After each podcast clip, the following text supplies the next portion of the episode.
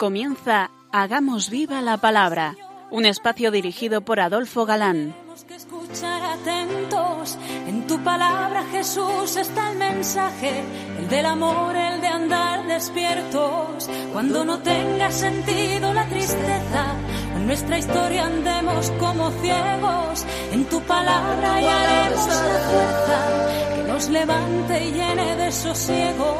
Ojalá comprendamos tu palabra. Ojalá practiquemos tu palabra. Ojalá nos envuelva tu palabra. Ojalá nos transforme tu palabra. Hola amigos, un día más nos acercamos a la palabra de Dios que es viva, eficaz y útil para nuestras vidas. Fiel a nuestro encuentro quincenal a través de las ondas, con todos vosotros, aquí estamos de nuevo, Adolfo Galán, y Katy González, dispuestos a pasar esta hora en vuestra compañía. Bienvenidos al programa Hagamos viva la palabra. Casi sin darnos cuenta hemos llegado al final de nuestro libro y su exposición. Pues paso a paso llegábamos ya a la pasada emisión al capítulo 21 del libro del Apocalipsis, que es el penúltimo. Sí, así es, amigos. Leíamos y explicábamos hace quince días esa preciosa descripción de la Jerusalén de arriba, del cielo, mediante esas imágenes que intentaban explicar lo, lo inexplicable, muros y cimientos de extraordinario valor, representando en aquellas doce piedras preciosas que curiosamente son las asociadas a los signos del zodiaco, pero en orden inverso. ¿Nos recuerda la cita, Katy?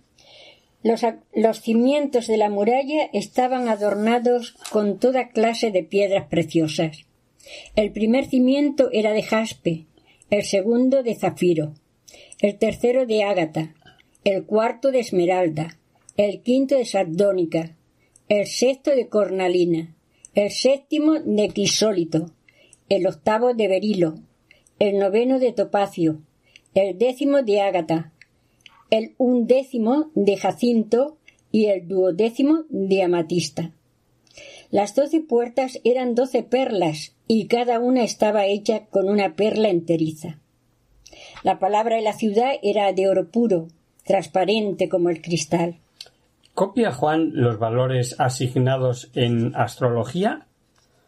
¿O por el contrario, la astrología asigna estas piedras preciosas de Juan a los signos zodiacales. Nos da igual. Incluso puede que ni estén relacionados. En toda esta profusión de piedras preciosas y de colores, producidos por la claridad que difundía la gloria de Dios, han visto los santos padres la diversidad de los dones de gracia y la multiplicidad de las virtudes de las bienaventurados. El alma de todo cristiano que está en gracia y sobre todo de la de los bienaventurados por su perfección, refleja y manifiesta la perfección de la gloria divina. El muro de la ciudad estaba flanqueado por doce puertas, eh, tres de cada lado. Cada una de las puertas era una perla. La literatura rabínica nos habla de perlas con una anchura y una longitud de treinta álamos. No tenemos equivalencia, pero sí decir que son de lo mejor y lo más grande que eso justamente Dios emplearía para construir las puertas de Jerusalén de los tiempos mesiánicos. Tales puertas no se cerraban ni de día ni de noche, porque allí no había peligro de enemigos. Sólo podían entrar y salir por ellas los que estaban inscritos en el libro de la vida que tenía el Cordero. La plaza, que debía de estar en medio de la ciudad, era de oro puro, brillante como el cristal. Sobre esta maravillosa y refulgente pavimentación de la plaza se levantaba el trono de Dios. Sabido es que en el siglo I, época en que se escribe el libro, el cristal era considerado como un objeto precioso, por ser muy escasa su fabricación. En el tabernáculo, construido por Moisés y en el templo de Salomón, no entraban sino materiales preciosos pero todavía será mucho más en la ciudad celeste, construida para manifestar la magnificencia divina para con los elegidos. Vamos a comenzar leyendo desde donde lo dejamos el último día. Pero vi, no vi un san, perdón, pero no vi santuario alguno en ella, porque el Señor, el Dios Todopoderoso y el Cordero es su santuario. La ciudad no necesita ni de sol ni de luna que, que la alumbren, porque la ilumina la gloria de Dios, y su lámpara es el Cordero. Las naciones caminarán a su luz, y los reyes de la tierra irán a llevarle su esplendor. Sus puertas no se cerrarán con el día, porque allí no, habrá noche, y traerán a ella el esplendor y los tesoros de las naciones. Nada profanará, profano entrará en ella, ni los que cometen abominación y mentira, sino solamente los inscritos en el libro de la vida del Cordero. Dice que no vio tiempo alguno, y aclara el propio vidente Dios y el Cordero es el templo. Pero una cosa choca. En otras visiones dijo ver templo y altar. No sé si lo recordáis. Tenía que expresar diversas realidades. Pero al exponer la realidad de la vida gloriosa del cielo, la imagen ya no es apropiada. El templo era el signo de la presencia invisible de Dios en la Nueva Jerusalén. Dios y el Cordero están presentes y visibles hasta el punto de que serán vistos cara a cara. Simpatiquísimo el final de capítulo. No es necesaria la luz. Ya había profetizado Isaías. Que ya no sería el sol su lumbrera, ni alumbraría la luz de la luna. Yahvé será, dijo, su luz eterna. Etcétera, etcétera. Pero os decía simpatiquísimo porque al decir que sus puertas no se cierran, no hay necesidad por cuanto ya no hay enemigos. Dice que no se cierra de día y de noche. Pero es que ha dicho que allí no había noche.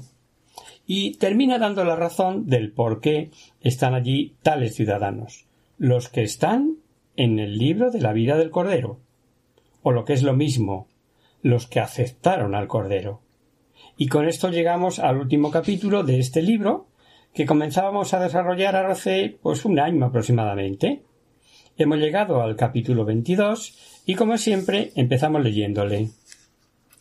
Luego me mostró el río de agua de vida, brillante como el cristal, que brotaba del trono de Dios y del Cordero.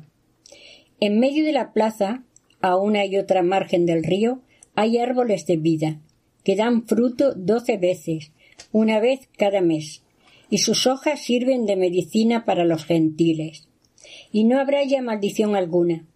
El trono de Dios y del Cordero estará en la ciudad, y los siervos de Dios les darán culto.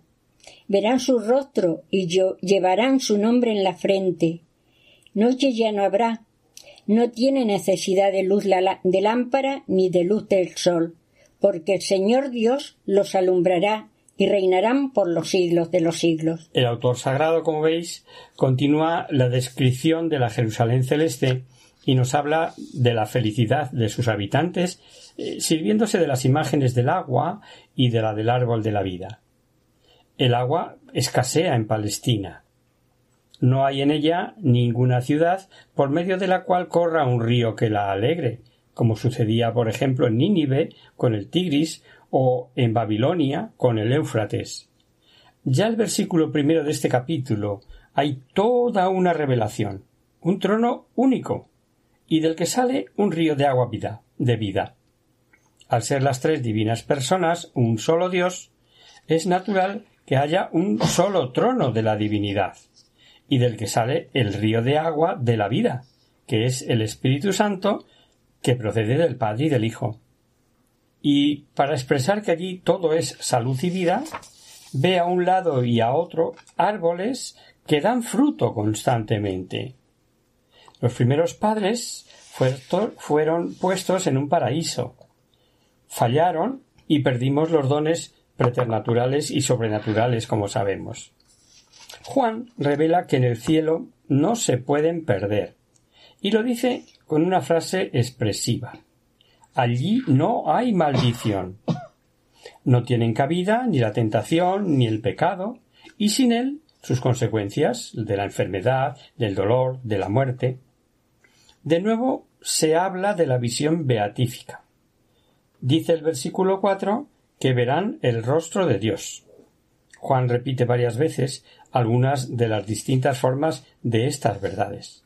No es fácil imaginar todo lo que significa eso de ver el rostro de Dios.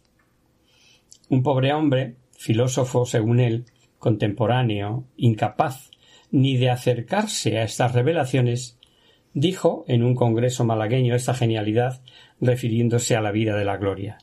Eso es la culminación del aburrimiento.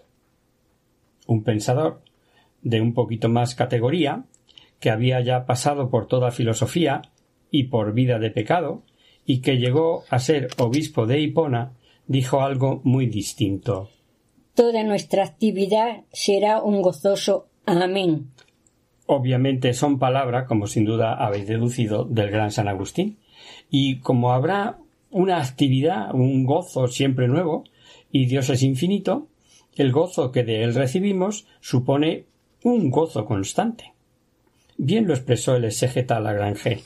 Habrá una saciedad insaciable.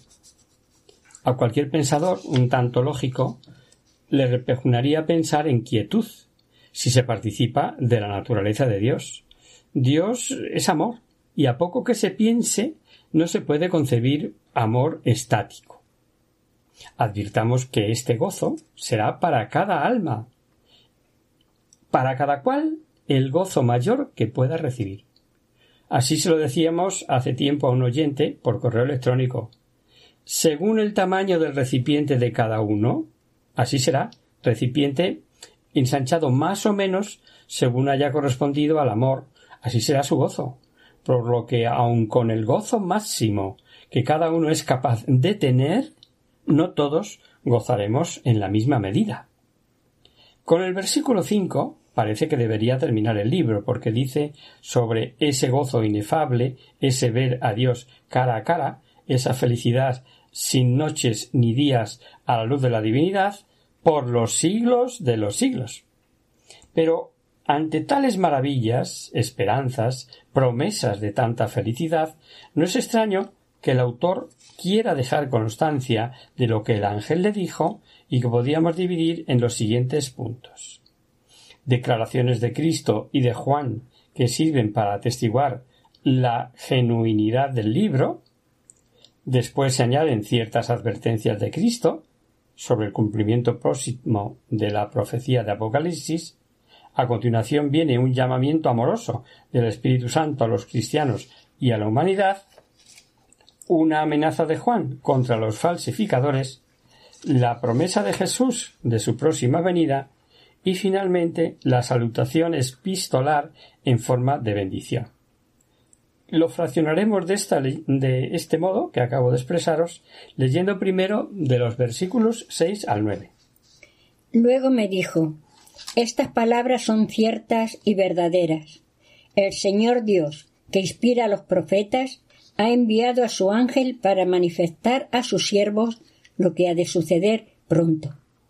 Mira, vengo pronto. Dichoso el que guarda las palabras proféticas de este libro. Yo, Juan, fui el que vi y oí esto. Y cuando lo oí y vi, caí a los pies del ángel que me había mostrado todo esto para adorarle. Pero él me dijo No, cuidado, yo soy un siervo como tú, y tus hermanos los profetas, y los que guardan las palabras de este libro. A Dios tienes que adorar. Y me dijo, ¿lo veis? Tiene interés en decir que son palabras fieles y verdaderas, y que ha sido Dios quien las ha revelado. Y dice, como hemos oído, el Señor Dios de los espíritus de los profetas. Y es que Dios fue revelando por boca de los profetas. Así lo encontramos en el Evangelio de San Lucas y últimamente por el propio Hijo, como dice la superconocida cita del comienzo de la carta a los Hebreos. Y para aclaración y profundización de la revelación, dejó a su iglesia. Y les dijo Id por todo el mundo y proclamad la buena nueva a toda la creación. El que crea y sea bautizado se salvará. El que no crea se condenará. Mandato específico que conocemos no sólo por esa cita del Evangelio de San Marcos, sino por sus paralelos de Mateo y Lucas al final de sus evangelios. Y amigos míos, llegó la sexta de las siete bienaventuranzas que dijimos que tiene el libro. Bienaventurados los que oyen, conocen o leen la profecía del libro. ¿Es eso lo que hemos oído? Bienaventurado el que guarda la palabra de la profecía de este libro. Sin comentario. Veréis que la fe, como acto del entendimiento, no basta. También los demonios creen, dijo el primer obispo de Jerusalén, el apóstol Santiago. Y vuelve de nuevo como querer dar testimonio de cuanto vio y oyó. Y otra vez mm, no puede, por menos, que caer de hinojos ante el ángel revelador. Y como es algo que se repite y que quedó explicado sobre lo del culto de la tría, al que solo Dios hay que adorar, etcétera, pues seguimos adelante. Es de advertir que el ángel se dice consiervo de Juan, en cuanto que Juan ha de transmitir el mismísimo mensaje que recibe del ángel. Vamos a seguir eh, con los versículos siguientes. Los dos primeros que vamos a escuchar eh, tienen lo suyo. Y me dijo, no selles las palabras proféticas de este libro, porque el tiempo está cerca. Que el injusto siga cometiendo injusticia y el manchado siga manchándose, que el justo siga practicando la justicia y el santo siga santificándose. Mira, vengo pronto y traigo mi recompensa conmigo, para pagar a cada uno según su trabajo. Yo soy el alfa y el omega, el primero y el último, el principio y el fin. Dichosos los que laven sus vestiduras, así podrán disponer del árbol de la vida y entrarán en las puertas de la ciudad. Fuera los perros, los hechiceros, los impuros, los asesinos, los idólatras y todo el que ame y practique la mentira. Yo, Jesús, he enviado a mi ángel para daros testimonio de lo referente a las iglesias. Yo soy el retoño y el descendiente de David, el lucero radiante del alba. Hacemos, si os parece ahora, una pequeñita pausa musical con la hermana Glenda reafirmando nuestra alegría en este tiempo de Pascua y después eh, comentaremos esto que nos acaba de leer Katy. Yo creo en tu resurrección porque puedo mayor enemigo y mirar ti. Yo creo en tu resurrección porque tengo paz en mi corazón, porque puedo entregarme a pesar de todo este dolor. Yo creo en tu resurrección, porque soy feliz junto a ti, porque me amas tanto que hasta moriste por mí. Yo creo en tu resurrección, porque puedo amar que tengo tanto, tanto, tanto para entregar. Yo creo que tú, Señor, vivirás en mí. Yo creo que tú, Señor, vencerás en mí. Creo que tú, Señor, morarás en mí siempre, para siempre, Señor. Yo creo en tu resurrección,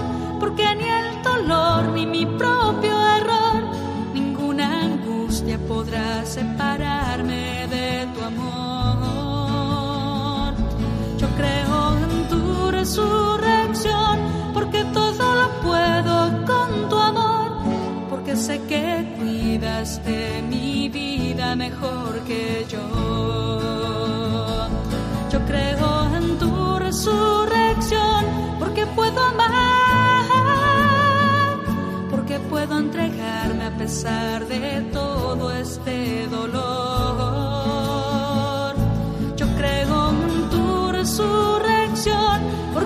amar, porque tengo tanto, tanto, tanto para entregar. Yo creo en ti, Señor. Yo creo en la fuerza de tu vida. Creo que donde sobreabundó el pecado, sobreabundó más tu gracia.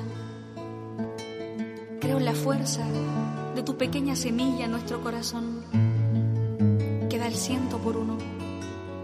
Creo que vives en nosotros. Yo creo en ti, Señor. Yo creo en tu resurrección porque puedo amar,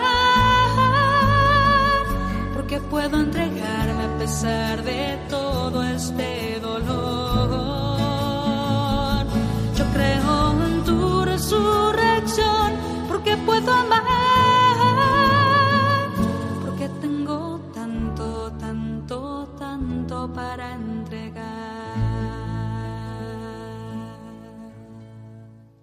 Amigos, de nuevo con vosotros trae este breve descanso musical. Os recordamos, querido oyente, que sintonizáis el programa Hagamos viva la palabra. Si queréis contactar con nosotros vía correo postal, lo podéis hacer a Radio María, Paseo Lanceros 2, primera planta, 28024, Madrid. Y si preferís el correo electrónico, hagamos viva la palabra arroba radiomaria.es. Para los que se acaban de incorporar, decirles que estamos finalizando el análisis del libro de el Apocalipsis. Eh, Jesucristo ordena a San Juan que no selle la profecía de este libro porque su cumplimiento está cercano, ¿verdad? Eso decíamos antes del descanso. Pero yo creo que mm, mejor lo releemos para tenerlo fresco en la explicación. Y me dijo, no sellen las palabras proféticas de este libro, porque el tiempo está cerca. Que el injusto siga cometiendo injusticias y el manchado siga manchándose. Que el justo siga practicando la justicia y el santo siga santificándose. Mira, vengo pronto y traigo mi recompensa conmigo para pagar a cada uno según su trabajo. Yo soy el alfa y la omega, el primero y el último, el principio y el fin. Dichosos los que laven sus vestiduras, así podrán disponer del árbol de la vida y entrarán por las puertas en la ciudad. Fuera los perros, los hechiceros, los impuros, los asesinos, los idólatras y todo el que ame y practique la mentira. Yo, Jesús, he enviado a mi ángel para daros testimonio de lo referente a las iglesias. Yo soy el retoño y el descendiente de David, el lucero radiante del alba. Correcto. El Apocalipsis está ordenado en gran parte a consolar y animar a los fieles, mostrándoles la especialísima eh, providencia de Dios sobre ello. Por eso, San Juan no debe sellar estos oráculos para que en cualquier tiempo puedan los cristianos encontrar en ellos alivio y consuelo.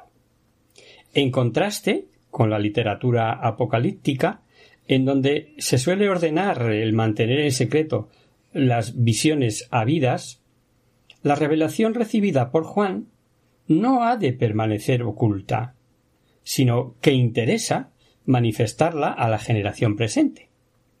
Las profecías contenidas en ella comenzaban ya a cumplirse, y por lo tanto era urgente sacar provecho de ellas, preparándose para cuando llegasen los acontecimientos.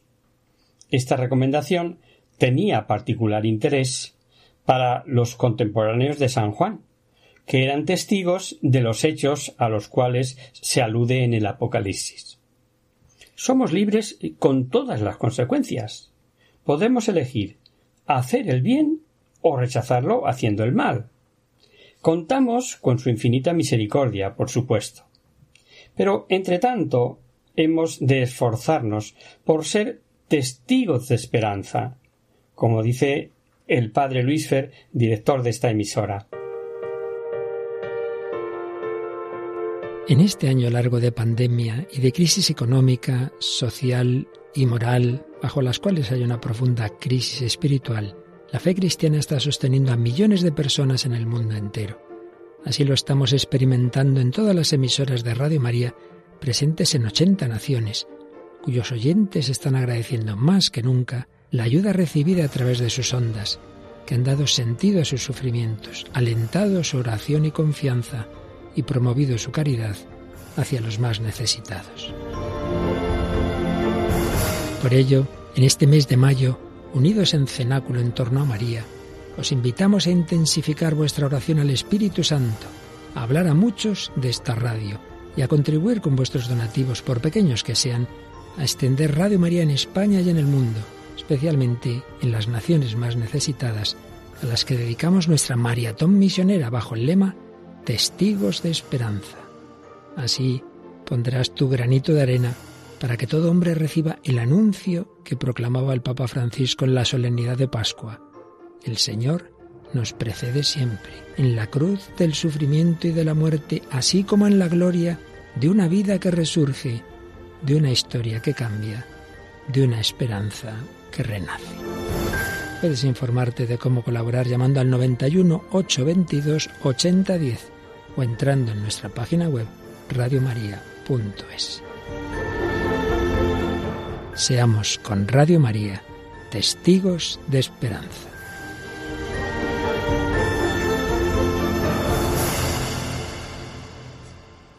De eso se trata, queridos oyentes, de poner nuestro pequeñito grano, el que cada uno pueda, en ese inmenso granero de la divulgación del mensaje cristiano en todo el mundo a través de estas ondas. Pero seguimos con nuestro libro. Como decíamos, por ese misterio de la providencia divina y de la libertad humana, dos realidades simultáneas, ocurre que hagan lo que hagan los humanos, usen o no usen de su libertad para el mal, primero jamás podrán cambiar los planes divinos y jamás podrán cambiar el plan de la providencia de Dios. Y por eso el versículo 11 dice que Injusto siga en sus injusticias y el torpe en sus torpezas, el justo en su justicia. Y, aumenta algo, pero de suma importancia. El santo santifíquese más. Santifíquese más. Y es que el cristiano ha de intentar santificarse cada día más. No puede quedar estancado, porque en el río de la vida, si no nadas contracorriente, retrocedes. Y la vida es un soplo. No es extraño que nos diga vengo presto. Y si nos metemos en la eternidad de Dios, ¿qué dura una vida humana? Y dice que viene para dar a cada uno según sus obras. Ya hablamos de lo que dijo Santiago. Añadamos algo del mismo apóstol. La fe sin obras es fe muerta. Por eso dice según sus obras. Se repite, como hemos oído, la expresión yo soy el alfa y el omega, el primero y el último, el principio y el fin.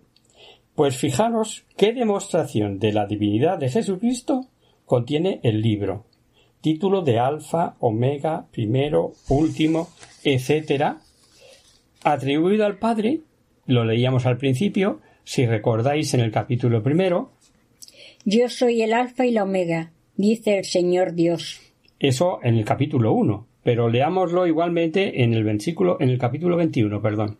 Me dijo también, hecho está, yo soy el alfa y la omega, el principio y el fin. Al que tenga sed, yo le, le daré del manantial del agua de la vida gratis. Esta será la herencia del vencedor. Yo seré Dios para él y él será hijo para mí.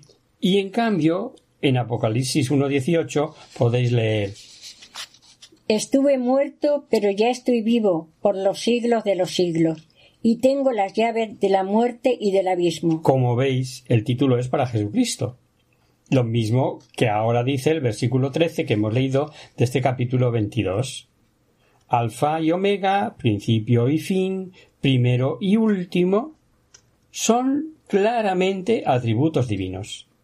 Pero como el Padre es Dios y Jesucristo es Dios, ambos poseen los mismos atributos. La última bienaventuranza es una verdadera gozada para los que, bueno, para los que hemos merecido estar entre los condenados y vamos a estar en la Jerusalén celestial gracias a su infinita misericordia. Los que aceptamos ser lavados en la sangre del Cordero. Dichosos los que laven sus vestiduras, Así podrán disponer del árbol de la vida y entrarán por las puertas en la ciudad. Lo hemos escuchado, ¿verdad? ¿Es o no una gozada?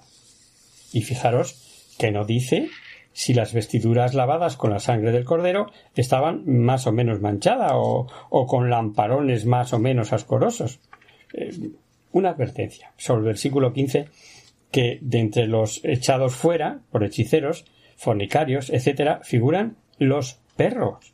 Hemos escuchado fuera los perros. La palabra perro, para el judío, lo usaba como una injuria por impureza en las más bajas acciones y se usaba para designar prostitución y homosexualidad, los sodomitas. Por ello encontramos dichos como salario de perro en el Deuteronomio. No habrá hieródula entre los las israelitas, ni euródulo entre los israelitas. No llevarás a la casa de Yahvé tu Dios donde prostituta ni salario de perro, sea cual fuere el voto que hayas hecho, porque ambos son abominación para Yahvé, tu Dios. Fijaos eh, que viene a dar la mano completamente a este último libro una cita del Deuteronomio nada menos del Antiguo Testamento. Tampoco entrarán en el cielo los hechiceros, o sea, los que se dedican a las artes mágicas, muy en boga en Asia Menor en el siglo I, ni los fornicarios, que cometían toda suerte de inmoralidades, ni los homicidas, que derramaban la sangre inocente de los cristianos o, de los pobres esclavos, tampoco los idólatras, que en lugar de adorar al Dios único y verdadero, daban culto a dioses falsos, culto que muchas veces incitaba y conducía a la perversión moral. La lista se termina excluyendo de la Jerusalén celestial a todos los que aman y practican la mentira, es decir, a todos los que se oponen a la doctrina de Cristo, que es la única verdadera. Cristo es la misma verdad. Por eso el que practica la mentira se hace amigo de Satanás, que es el padre de la mentira, y no pueden tener obviamente parte con Jesucristo, fuente de la verdad. El libro empieza, no sé si recordáis, revelación de Jesucristo, y termina yo Jesús envié a un ángel a testificar. Como recordando sus caracteres de verdadero Mesías, dice ser del linaje de David, estrella de la mañana, estrella que anuncia el despuntar de un día eterno. Después de escribir San Juan este libro, dirá en su Evangelio que Jesús es la luz verdadera que viene a este mundo a iluminar a todo hombre. Y vamos a terminar leyendo el versículo 17, el final. El espíritu y la esposa dicen Ven, y el que escucha debe decir Ven, que venga el que tiene sed, y el que quiera, que beba gratuitamente del agua de la vida. Yo advierto a todos los que escuchan las palabras proféticas de este libro. Si alguien pretende agregarles algo, Dios descargará sobre él las plagas escritas en este libro. Y al que se atreva a quitar alguna palabra de este libro profético, Dios le quitará su parte del árbol de la vida y de la ciudad santa, que se describe en este libro. El que garantiza estas cosas afirma Sí, volveré pronto. Amén. Ven, Señor Jesús. Que la gracia del Señor Jesús permanezca con todos. Amén. El Espíritu Santo que habita en la Iglesia y que en el corazón de los fieles ora con gemidos inenarrables, como dice San Pablo cuando escribe a los romanos, dirige a Jesús la súplica del Padre nuestro. Venga a nosotros tu reino. Y así repite el versículo 17 que vale la pena leer de nuevo. El espíritu y la esposa dicen, ven, y el que escucha debe decir, ven, que venga el que tiene sed, y el que quiera, que beba gratuitamente del agua de la vida. ¿Volvemos a que solo se condenan los que quieren? Claramente dice ven y el que quiera. O sea, que se ofrece a todos, a todos los que libremente quieran. Y ahí todas las revelaciones, unas más claras, otras más escondidas, una para todos los tiempos, otras para tiempos mm, premarcados por Dios.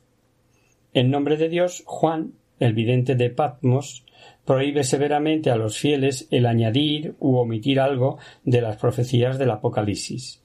El que se atreviere a añadir algo, Dios añadirá sobre él las plagas escritas en este libro. La gravedad del castigo nos demuestra que el autor sagrado consideraba el mensaje del Apocalipsis como algo muy importante para la salvación de los hombres. Por eso quiere tomar sus precauciones contra los posibles falsificadores o correctores de su libro, porque intervienen más manos, como sabéis. Y tales recomendaciones y combinaciones encaminadas, encaminadas perdón, a proteger la integridad de un libro sagrado no son nuevas, pues ya se encuentran en otros libros de la Biblia. San Juan se inspira aquí en las recomendaciones que suelen poner los escritores al final de sus obras, rogando a los que copian que sean diligentes y que corrijan con cuidado. La razón profunda de esta inmutabilidad del Apocalipsis se ha de buscar en la convicción de que Juan sabía de su origen divino. El vidente parece que estaba seguro de que su libro era inspirado, lo que es de suma importancia para la historia del canon. Y precisamente por tratarse de obra, una obra inspirada por el Espíritu Santo, amenaza con la ira de Dios al que se atreva a añadir o quitar algo. El que tal hiciere no tendrá parte en el árbol de la vida, dice, ni será contado entre los ciudadanos de la Jerusalén celeste, ni estará escrito en el libro de la vida. Expresiones todas ellas que indican la exclusión de la bienaventuranza eterna. Los falsificadores del mensaje no, no irán al cielo. Jesús promete su próxima y dice que él testifica estas cosas. O sea, él va a venir pronto y dice sí, vengo pronto, amén, y ven Señor Jesús. De nuevo vuelve a hablar Jesucristo el que testifica estas cosas y promete su próxima venida. Sí, vengo pronto. Esta es la séptima vez que repite la frase vengo pronto y como tal constituye el sello definitivo con el cual se rubrica la esperanza ansiosa de los cristianos perseguidos. San Juan, en nombre suyo y de toda la Iglesia, implora con gran fe y expresa su ardiente deseo de que la venida del Señor se haga, se, ejecute cuanto antes. Amén, ven Señor Jesús. El amén constituye un acto de fe en las promesas de Cristo, pero al mismo tiempo expresa el ansia de que se cumpla lo antes posible. La expresión ven Señor Jesús es la contestación a la llamada de la Iglesia que grita ven Jesús y que en su original arameo es el Maranjata, esa debería ser una plegaria corriente entre los primeros cristianos y San Pablo la conserva en su original cuando escribe a los Corintios, por ejemplo, que lo dice también, y que, como sabemos, se sigue usando en la liturgia. Y termina como solían terminar las cartas de los cristianos. La gracia de nuestro Señor Jesucristo sea con todos. Amén. El Apocalipsis comienza y termina en forma de carta, pues en realidad es una especie de epístola general enviada a las iglesias cristianas del Asia Menor que se describen en este libro. La gracia que desea a sus lectores implica todos los favores divinos que dimanan de Cristo y que ayudan a conseguir la salvación eterna. Dice la tradición que a eso se, se reducía su discurso y su vida, cuando Juan era muy ancianito, Amaos, hijitos míos, amaos. San Juan muestra eh, en este saludo final su caridad, no sólo para con los fieles de Asia, sino para con todos los cristianos. Y aquí termina nuestro libro, queridos amigos. Confiamos en que lo hayáis disfrutado como nosotros.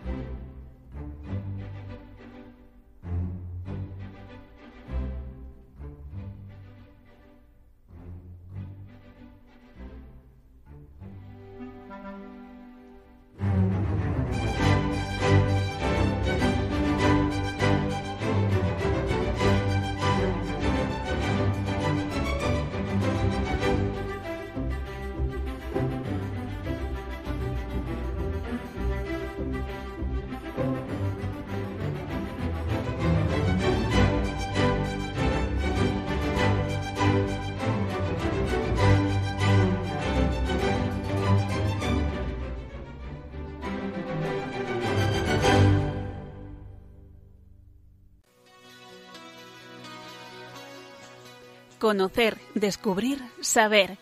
En Hagamos Viva la Palabra. Comenzamos nuestro espacio de conocer, descubrir, saber. Y hoy contestamos a Carlos Javier que nos propone un interesante y curioso tema.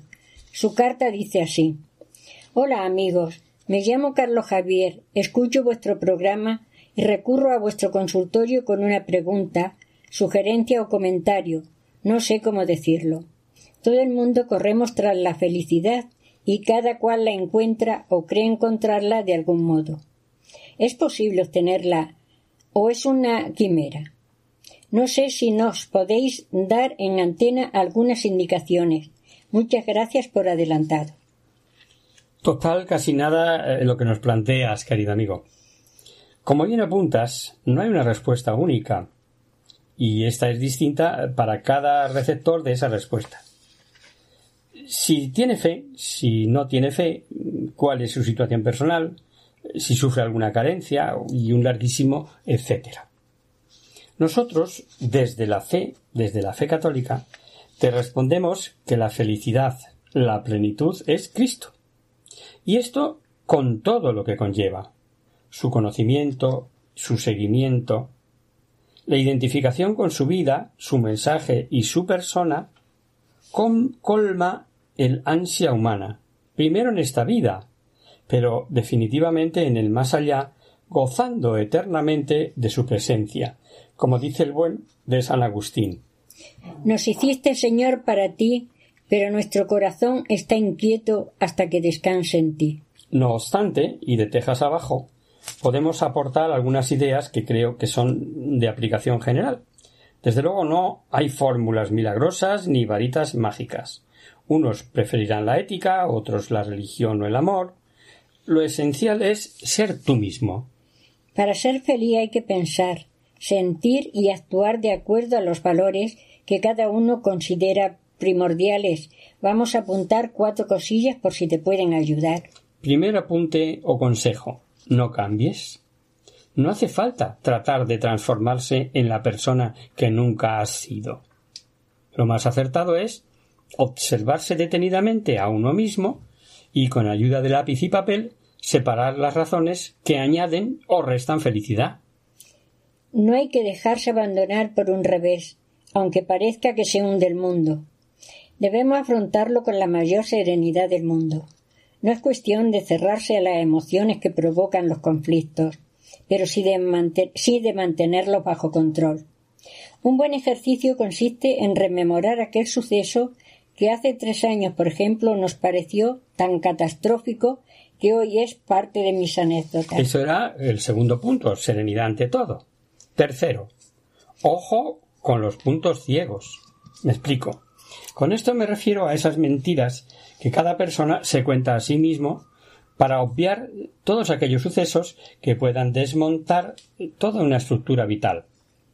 Entre las parejas, en la vida cotidiana, y hasta en las altas esferas políticas, los puntos ciegos existen como un trueque del subconsciente. A veces, correr un tupido velo demasiadas veces al día puede desembocar en patologías. Dicho de otra manera, no sirve ocultar el problema ni autoengañarme. Vivir el presente. Parece obvio, pero hay quien se pasea por la vida como un zombi. Unos anhelan ese momento pasado en que se sentían de verdad, felices y radiantes, tan enfrascados están en aquello que ya no existe, que se vuelven a incapaces de saborear el día a día. No es que ahora su vida sea más aburrida, es que ellos no se han negado a, a disfrutarla. Perdón, es que ellos se han negado a disfrutarla. La misma ineptitud para abrazar la felicidad tienen los que fantasean con que el futuro les traerá todo lo que desean. Quinto, introducir novedades. Por pequeñas que sean, siempre son bien recibidas, pues la imaginación y el espíritu contienen posibilidades ilimitadas para hacer la vida más interesante y agradable. Un baño nocturno en el mar, una tarde para uno solo, una pequeña escapada al campo o a la ciudad, una cena especial, enseñar a los críos los juegos de la infancia, Solo hay que pensar un poquitín para sorprender a los demás, incluso a uno mismo. Sexta, permitir las emociones. El dolor, la ira, la tristeza, la soledad o el desánimo son emociones que forman parte de la vida diaria. Cuando se magnifica la felicidad y uno se recrea en ella, puede parecer que existe una confabulación global contra uno mismo. Hay que encajar el dolor y permitir que fluya para poder ser felices, sentirlo e identificarlo para desprenderse de él. Séptimo, amor. Es un sentimiento que asegura la felicidad cuando ese amor es auténtico. No hay estado que genere tanta efervescencia y complicidad.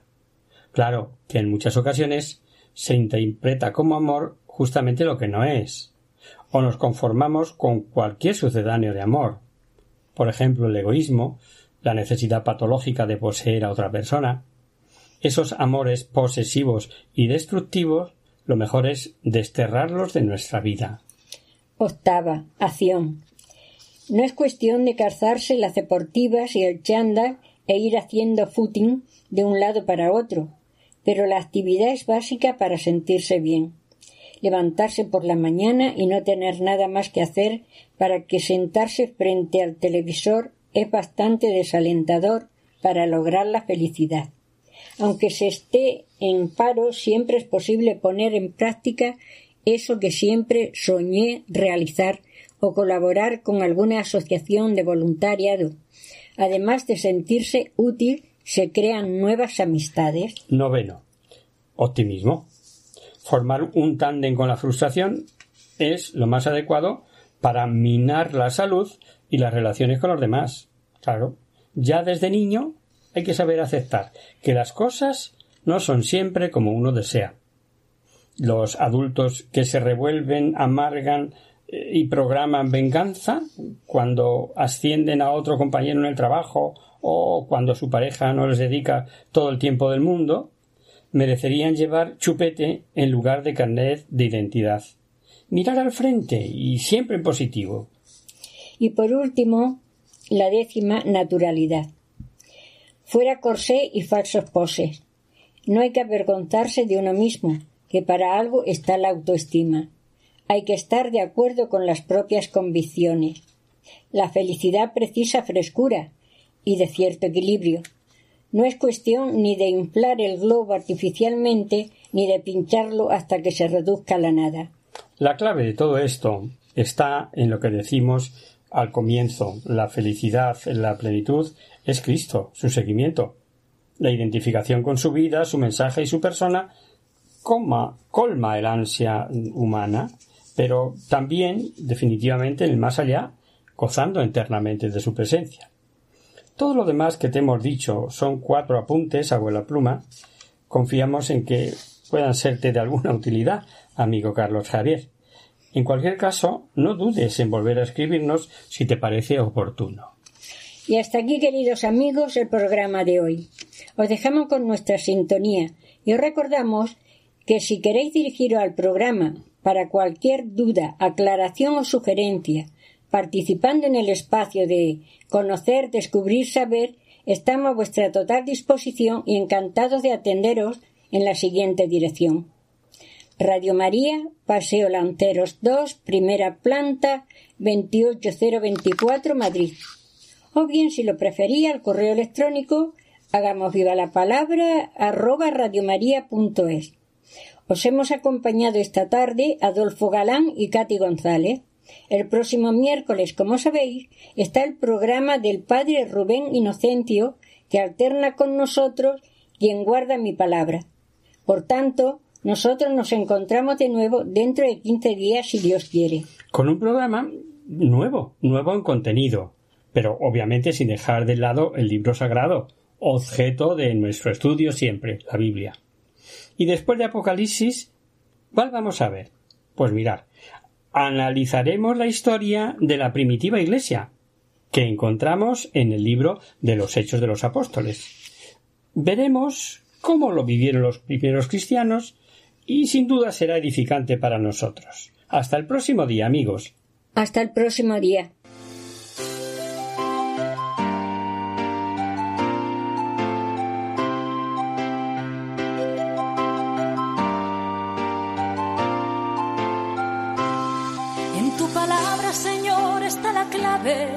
Solo tenemos que escuchar atentos. En tu palabra, Jesús, está el mensaje, el del amor, el de andar despierto. Así concluye Hagamos viva la palabra con Adolfo Galán. Andemos como ciegos, en tu palabra y haremos la fuerza que nos levante y llene de sosiego.